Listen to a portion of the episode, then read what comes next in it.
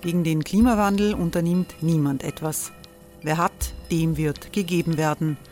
Und Frauen verdienen weniger. War ja immer schon so. Man ärgert sich und macht weiter. Was aber, wenn nicht? Wir haben eine Idee. Die Falter Arena macht die Bühne frei für Menschen und Projekte, die das Land verändern.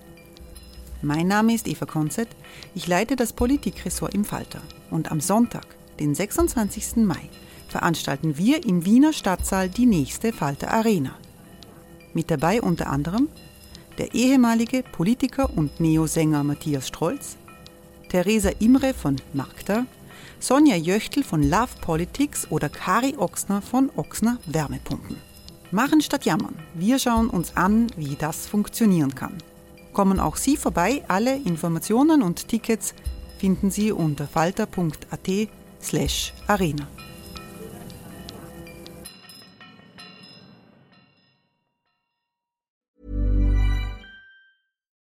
Millions of people have lost weight with personalized plans from Noom. Like Evan, who can't stand salads and still lost 50 pounds.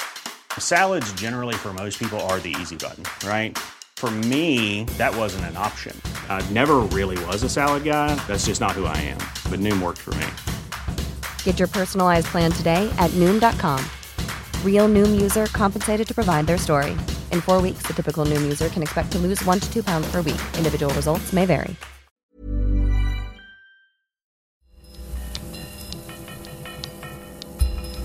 Falter Radio, der Podcast mit Raimund Löw. Sehr herzlich willkommen, meine Damen und Herren, zum zweiten Teil des Falterradios für Donnerstag, den 1.11.2018. Es geht um den rechtsextremen Terror in den USA und was das alles mit Donald Trump zu tun hat. Im ersten Teil dieses Podcasts haben wir den neuen Maskulinismus in Amerika diskutiert. Ich begrüße sehr herzlich im Podcaststudio des Falter die Linguistin Ruth Wodak. Willkommen. Guten Tag. Ruth Wodak hat viele Jahre an der Universität Stanford in Kalifornien unterrichtet. Und ich freue mich, dass Falter Außenpolitikexperte Franz Kössler hier ist. Hallo. Hallo. Franz Kössler war unter anderem mehrere Jahre als ORF-Korrespondent in Washington. In wenigen Tagen gibt es die Midterm-Elections in Amerika, in denen der Kongress weitgehend neu gewählt wird und in dem auch über den Spielraum Donald Trumps entschieden wird. Wie wichtig sind diese Wahlen, Franz Kössler? Midterm Elections sind schon, schon sehr wichtig, weil Amerika ja auf einem sehr ähm, ausgeklügelten System von Mächten und Gegenmächten beruht und der Kongress ist eine große Kontrollinstanz für den Präsidenten. Jetzt muss man aber gleich dazu sagen, dass ja bei diesen Midterm Elections zwar immer das Repräsentantenhaus total neu gewählt wird und dort haben die Demokraten nach den letzten Umfragen eine gewisse Chance, die Mehrheit zu bekommen. Der Senat hingegen, der von der politischen Gewichtung her mehr zu sagen hat und mehr Einspracherecht dem äh, Präsidenten gegenüber hat, dort wird nur ein Drittel erneuert. Und in diesem Jahr ist dieses Drittel ein Drittel, das hauptsächlich von den Demokraten besetzt wird. Also sind Sitze äh, zur, stehen zur Wahl die zurzeit demokratisch sind.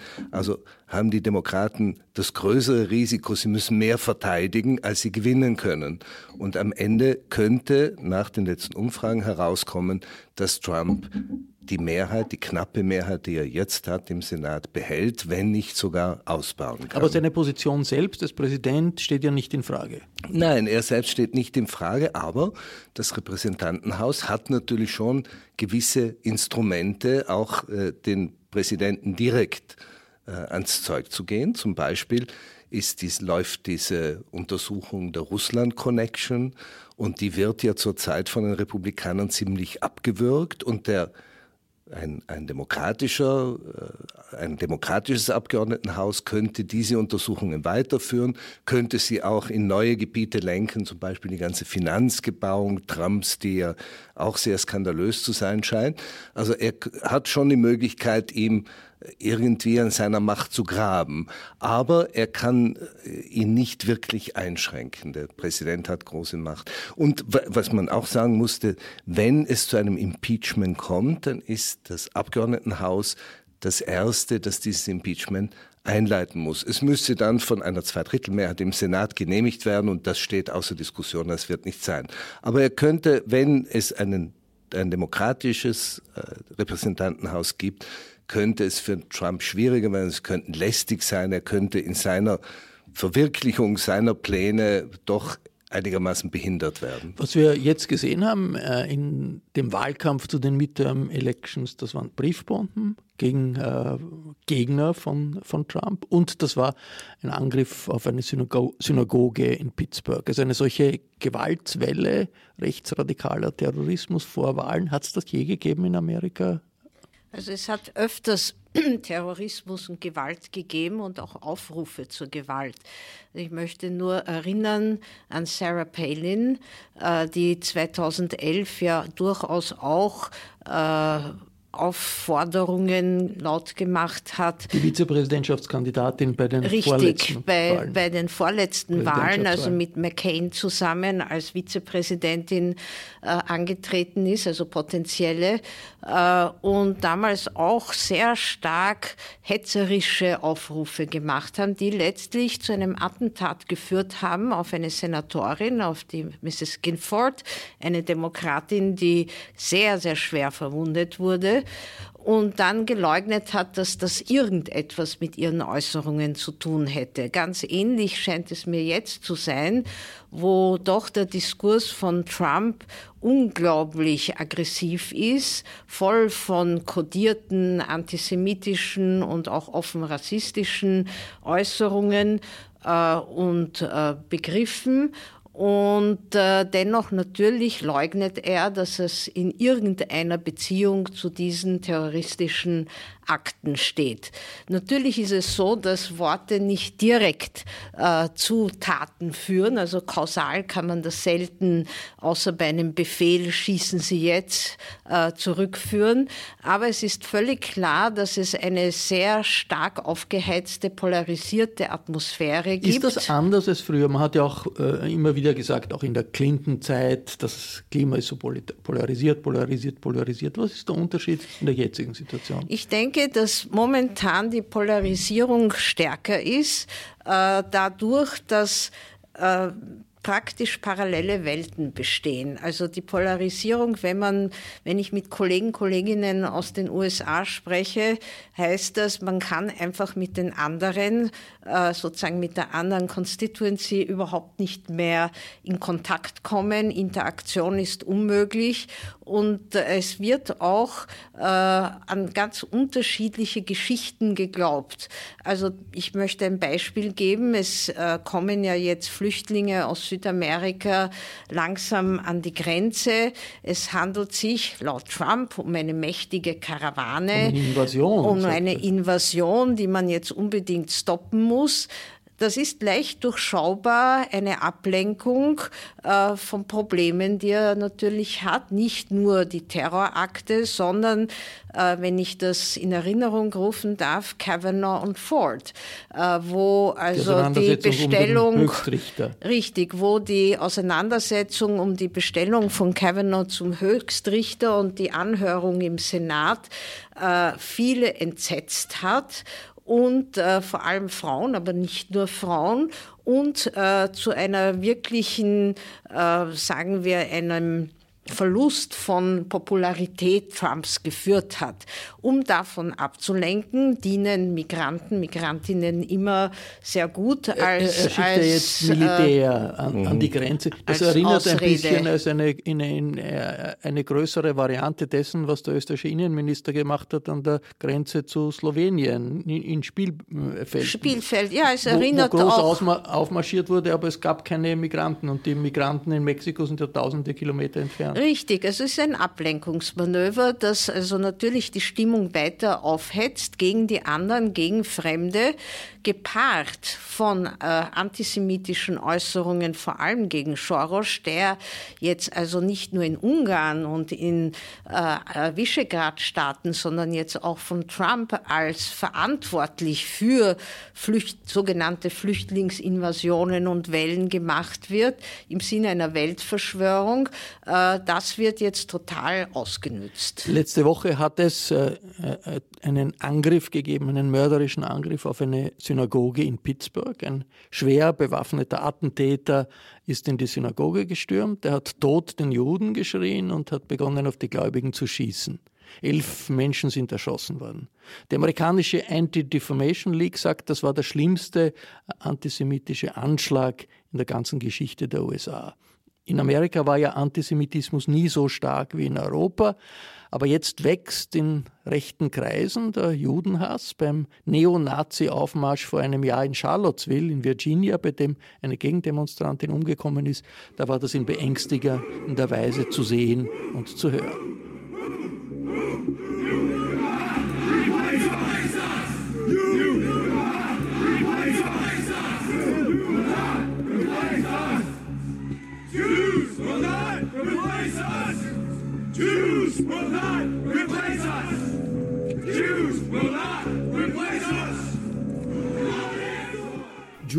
Not replace us. Die Juden werden uns nicht verdrängen, brüllten die Rechtsradikalen in Charlottesville vor einem Jahr. Dass Donald Trump diesen Aufmarsch nicht gleich eindeutig verurteilt hat, wurde auch von seinen Anhängern als schwerer Fehler eingeschätzt. Der amerikanische Historiker Mitchell Ash hat lange an der Universität in Wien gelehrt. Mitchell Ash forscht jetzt in Berlin. Bevor er etwas über die politische Stimmung in den USA sagen wollte, wollte der Historiker die Liste der Opfer des Anschlags von Pittsburgh in Erinnerung rufen. Schirn Joyce Feinberg, wahrscheinlich Feinberg ausgesprochen in Amerika, 75 Jahre, Richard Gottfried 65, Jerry Rabinowitz 66, Cecil Rosenthal 59 und seinen jüngeren Bruder David Rosenthal 54, Bernice Simon 84 und äh, sein, äh, seine äh, Frau äh, oder ihre Frau, genauer gesagt, Sylvan Simon 86, Daniel Stein 71, Melvin Wax, Wax 88, Irving, Irving Younger 69 und endlich die Holocaust-Überlebende Rose Mallinger 97. Es hat äh, Anschläge gegeben gegen schwarze Kirchen, es hat Anschläge gegeben gegen Schulen. Kommt hier neuer Antisemitismus in der amerikanischen Rechten? Ich neige zur Auffassung, dass der Antisemitismus in den USA nie ausgestorben ist. Es gibt die Umfragen, die geführt werden Jahr für Jahr vom Anti-Defamation League. Äh, ich meine jetzt nicht nur die Zählungen, die Sie äh, machen über die Zahl der Anschläge, darauf komme ich gleich, aber ich meine die Umfragen, ähm, was Anstellungen, Einstellungen äh, betrifft. Und das ist international bestätigt worden. Einen gewissen Humus an antisemitischen Einstellungen gibt es in jeder entwickelten Gesellschaft. Der ist nie gestorben und der wird Hey, it's Ryan Reynolds, and I'm here with Keith, co star of my upcoming film, If, only in theaters, May 17th. Do you want to tell people the big news? All right, I'll do it. Sign up now and you'll get unlimited for $15 a month in six months of Paramount Plus Essential Plan on us. Mintmobile.com slash switch. Upfront payment of $45 equivalent to $15 per month. Unlimited over 40 gigabytes per month. Face lower speeds. Videos at 480p. Active Mint customers by 531.24 get six months of Paramount Plus Essential Plan. Auto renews after six months. Offer ends May 31st, 2024. Separate Paramount Plus registration required. Terms and conditions apply if rated PG. Wohl auch nicht so bald sterben. Es kommt nicht darauf an, ob es ihn gibt oder nicht, sondern wie er zum Ausdruck gebracht wird in bestimmten Momenten. Äh, jetzt äh, einen spezifischen Antisemitismus der Rechten zu thematisieren, hat den eine Berechtigung dahingehend, dass äh, in der Tat ein gewisses Pattern da ist jetzt, was die Dämonisierung von George Soros betrifft, beispielsweise auf Fox News und nicht nur durch ähm, Herrn Orban in Ungarn, ähm, als Symbolfigur sozusagen, der als einer Blitzableiter für solche antisemitischen ähm, Vorwürfe und Vorurteile dienen kann und auch dient. Ähm, aber einen Antisemitus der Rechten, als würde das eine fixe Doktrin, die, den mache ich so nicht fest. Es sind ganz diffuse ähm, äh, Topoi sozusagen, Ausrichtungen, sprachliche, bestimmte Figuren, die ausgewählt werden, weil sie sozusagen in einem Einklang stehen mit uralten antisemitischen Vorurteilen, die seit Jahrhunderten äh, inzwischen äh, im Umlauf sind. Donald Trump hat diesen Anschlag natürlich verurteilt. Er hat aber gleichzeitig gesagt, die Medien sind irgendwie mitschuld, die Fake News. Wie war die Reaktion äh, in der amerikanischen Öffentlichkeit? Empörung, ganz spontan durch äh, die ganze Gesellschaft, würde ich fast sagen, bis auf eine ganz eklatante und leider doch bezeichnende Ausnahme. Äh, das waren die Conservative Talkshow Hosts und Polemikerinnen, groß I oder mit Sternchen, je nachdem. Ich meine jetzt Ann Coulter, aber ich meine auch vor allem Rush Limbaugh, der bei weitem der populärste äh, Talk-Radio-Meister der USA ist, mit sage und schreibe, bitte hören, hör gut zu, 14 Millionen Hörern. Diese beiden waren sofort, aber sofort zur Stelle, bevor irgendwelche Fakten bekannt waren, mit dem Vorwurf, dass mit den Paketbomben sei alles äh, eine ähm, Verschwörung der Demokraten, um die Republikaner vor den Zwischenwahlen schlecht aussehen zu lassen. Nach den Angriffen auf die Synagoge waren sie plötzlich nicht mehr so laut. Wie hat sich der Präsident in dieser Situation verhalten? Das mit den Medien ist natürlich eine Klassikaner von Trump. Äh, das ist immer so sein Stil. Äh, externalisieren, ablenken, nur alles weg von ihm. Das äh, ist nicht neu, diese, diese Taktik. das macht er fast reflexartig inzwischen. Ähm, dass die Medien schuld sind, ist natürlich ein Lacher in diesem Fall und das äh, wissen eigentlich die meisten äh, inzwischen ziemlich äh, deutlich, dass äh, Trump in diesem Sinne ein Doppelspiel eigentlich immer betreibt. Er gibt ihnen die Schuld an allem und dann sucht er Interviews mit genau denselben Medien und nicht nur mit Fox. Franz Köstler, wie sehr gehört Gewalt zum Trumpismus, den ja äh, Mitchell Ash hier, der Historiker, auch angesprochen hat. Das Spiel mit Gewalt, wie, wie sehr gehört das dazu? Ich glaube, dass Trump nicht die Ursache der Gewalt in Amerika ist, sondern es ist ein gewalttätiges Potenzial da, ein sehr fanatisiertes Potenzial, und zwar auch schon vor Trump da. Aber er legitimiert das Ganze. Dadurch, dass er, der Präsident hat ja doch eine Symbolfunktion auch und dadurch, dass er eine sehr gewaltgeladene Sprache betreibt, eine hetzerische Sprache, auf Hass äh, legitimiert und auch einsetzt für seine politischen Ziele, ermutigt er eine Reihe von, von Gruppen, die so unterwegs sind in den USA, Antisemiten, White Supremacists, die gegen die Afroamerikaner sind, Leute, die gegen die äh, Migranten auftreten. Und man darf nicht vergessen, in einer Gesellschaft, die sehr, einen sehr hohen Grad an Bewaffnung hat. In Amerika hat, haben sehr viele Menschen eine Waffe zu, zu Hause. Und die, wenn ein Präsident verantwortungsvoll agiert, dann äh, dämpft er die Spannungen und, und versucht die Leute rational irgendwie auf, auf einer Ebene des Diskurses zu, zu halten. Wenn jemand Hass einsetzt, um seine politischen Ziele zu verwirklichen, wie Trump das dauernd macht, dann ermutigt er die Leute wirklich zur Waffe zu greifen und selbst dann das zu machen, was der Präsident ihnen, ihnen vorredet. Äh, Thomas Friedman hat das äh, ganz gut auf den Punkt Kolumnist gebracht. Der New York Times. Kolumnist der New York Times. Der sagt, es ist ein skrupelloser Präsident, unterstützt von einer äh, rückgratlosen Partei und vervielfacht durch verantwortungslose Medien. Und das, glaube ich, bringt das sehr auf den Punkt. Und das ist eine Situation, die man ja durchaus auch in Europa hat. So Trumpismus ist ein internationales Phänomen in der Zwischenzeit. Wie sehr spielt diese gewalttätige Sprache auch in Europa eine Rolle, etwa in Italien oder auch in Deutschland, vielleicht auch bei uns? Also ich denke, dass das eher ein, eine Wechselwirkung ist. Also da, es wurde nicht in Amerika erfunden und denke ich auch schon gar nicht von Trump, äh, sondern es ist eine Wechselwirkung die sicherlich bestimmte eigene Fundamente hat, zum Beispiel die Evangelikalen in Amerika, der Ku Klux Klan. Also es gab sozusagen diese rassistischen, extrem rassistischen äh, Bewegungen in den USA, aber wir dürfen nicht vergessen, äh, die Geschichte in Europa mit Mussolini oder Nationalsozialismus und unterschiedlichen Faschismen in Spanien, Portugal etc.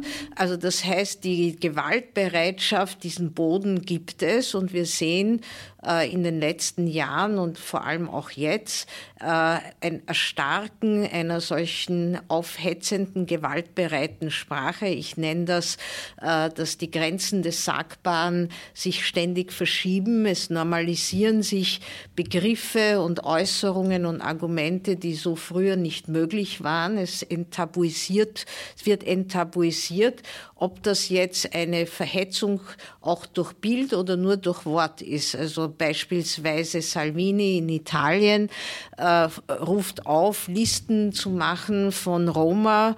Äh, fragt man sich, wofür braucht er diese Listen? Und Listen haben natürlich eine schreckliche Geschichte in Europa. Äh, Orban äh, macht nicht nur Grenzen zu, sondern hetzt gegen Soros als absolutes Feindbild alles Bösen. Äh, und äh, auch in Österreich erleben wir eine Verhetzung, zum Beispiel gegen das Feindbild äh, von Kopftuch tragenden Frauen, die offenbar alles Böse vereinen, vereinnahmen und darstellen. Und in Schweden, die Schwedendemokraten beispielsweise, haben auch ganz starke Nazi-Elemente. Ich habe das selber in Göteborg erlebt, wie ich in Malmö Gastprofessorin war, wo also schwarz gekleidete Neonazis am 9. November äh, vor, die, vor der Synagoge in Göteborg aufmarschieren wollten. Also das ist ein Phänomen, dem wir jetzt begegnen und wo also äh, bestimmte Normen einfach nicht mehr funktionieren. Was das zusammenfasst immer wieder, ist eine Art von Weltverschwörungstheorie. Da gehört alles dazu. Die Migranten, der George Soros, also die Juden, die äh, kopftuchtragenden äh, Moslems. Warum sind solche Weltverschwörungstheorien so erfolgreich in Europa und in Amerika, Franz Kössler? Ich glaube, dass wir in einem Klima sehr tiefgreifender und rascher Umwälzungen äh, uns befinden, die sehr viele Leute verunsichert. Es gibt eine ganz starke Gruppe oder eine wachsende Gruppe von Menschen, die glauben, sie können nicht mithalten mit diesen Veränderungen, die sich verlassen fühlen, die sich auch von ihrem eigenen Staat nicht mehr geschützt fühlen und die dann irgendeine Erklärung suchen. Keine rationale offensichtlich, sondern irgendeine, die halt ihre Ängste und ihre Befürchtungen auf den Punkt bringen kann. Und da sind Verschwörungstheorien wunderbar.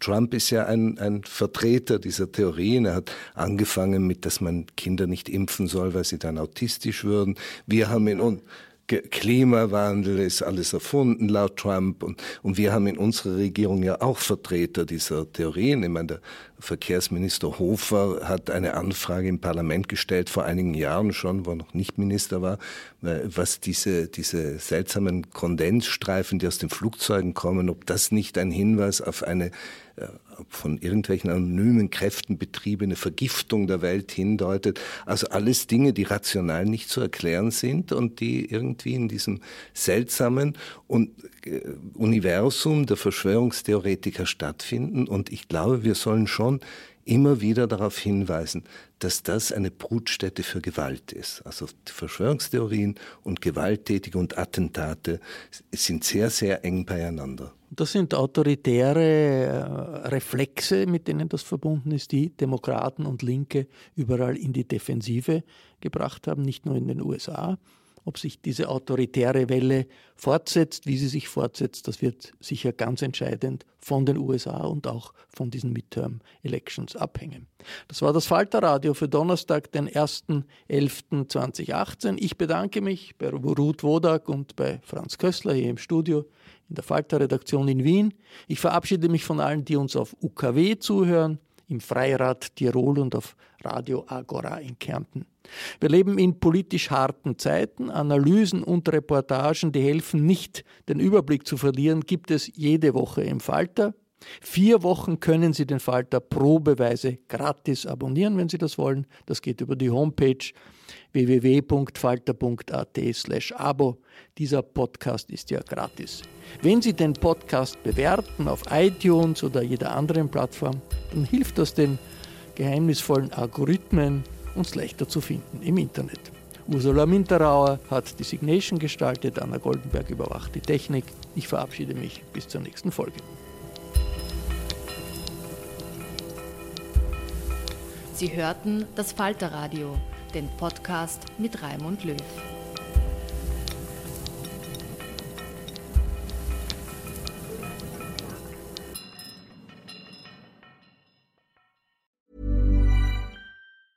Hey, it's Paige DeSorbo from Giggly Squad. High quality fashion without the price tag. Say hello to Quince.